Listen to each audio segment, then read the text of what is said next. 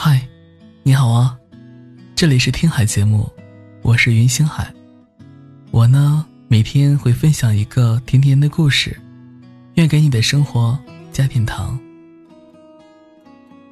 今天我要和你分享的文章是：不管多远，我都会找到你。周末的时候，陪你看了场电影。电影里的反派为了战胜男主，带走了女主角。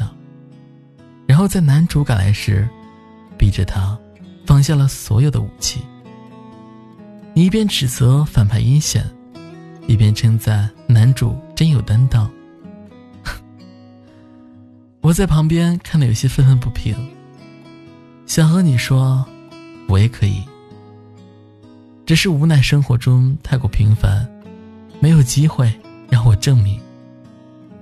我们没有突然天崩地裂的世界末日，没有海水淹没高山，没有人群拼命逃亡。我们有的只是悲喜交加的生活，像是和你一起穿着拖鞋，沿着街道散步的平淡。或者是为了谁喝了最后一瓶酸奶吵架的无聊，我能想到最大的危机，应该就是有天你说要分开的时候了。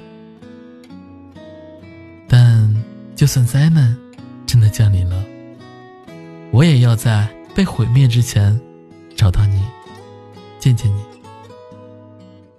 人们都是越长大越自私的吧。到现在，已经没有多少人能够占据内心的位置。可别人是别人，你呢，是你。就算我无法天天都见到你，仍旧每天都在想你。在买早餐的间隙，提醒你今日有雨，记得带伞。在坐公交车时。看着你的回复，对着手机傻笑。所有爱的讯号，藏在了每一条信息里。我一遍遍的想要让你知道，你在我心中的分量。坐上飞机，穿过晴天里的云朵去找你。深夜的机场，见到我打着瞌睡等你。只要你的一句“想你了”，就成了我去找你的所有动力。见你时的呼吸，需要提前、反复的练习。见你时的拥抱，积攒了很多句的想你。嗯，看完电影后，你早已靠在我的怀里睡着了。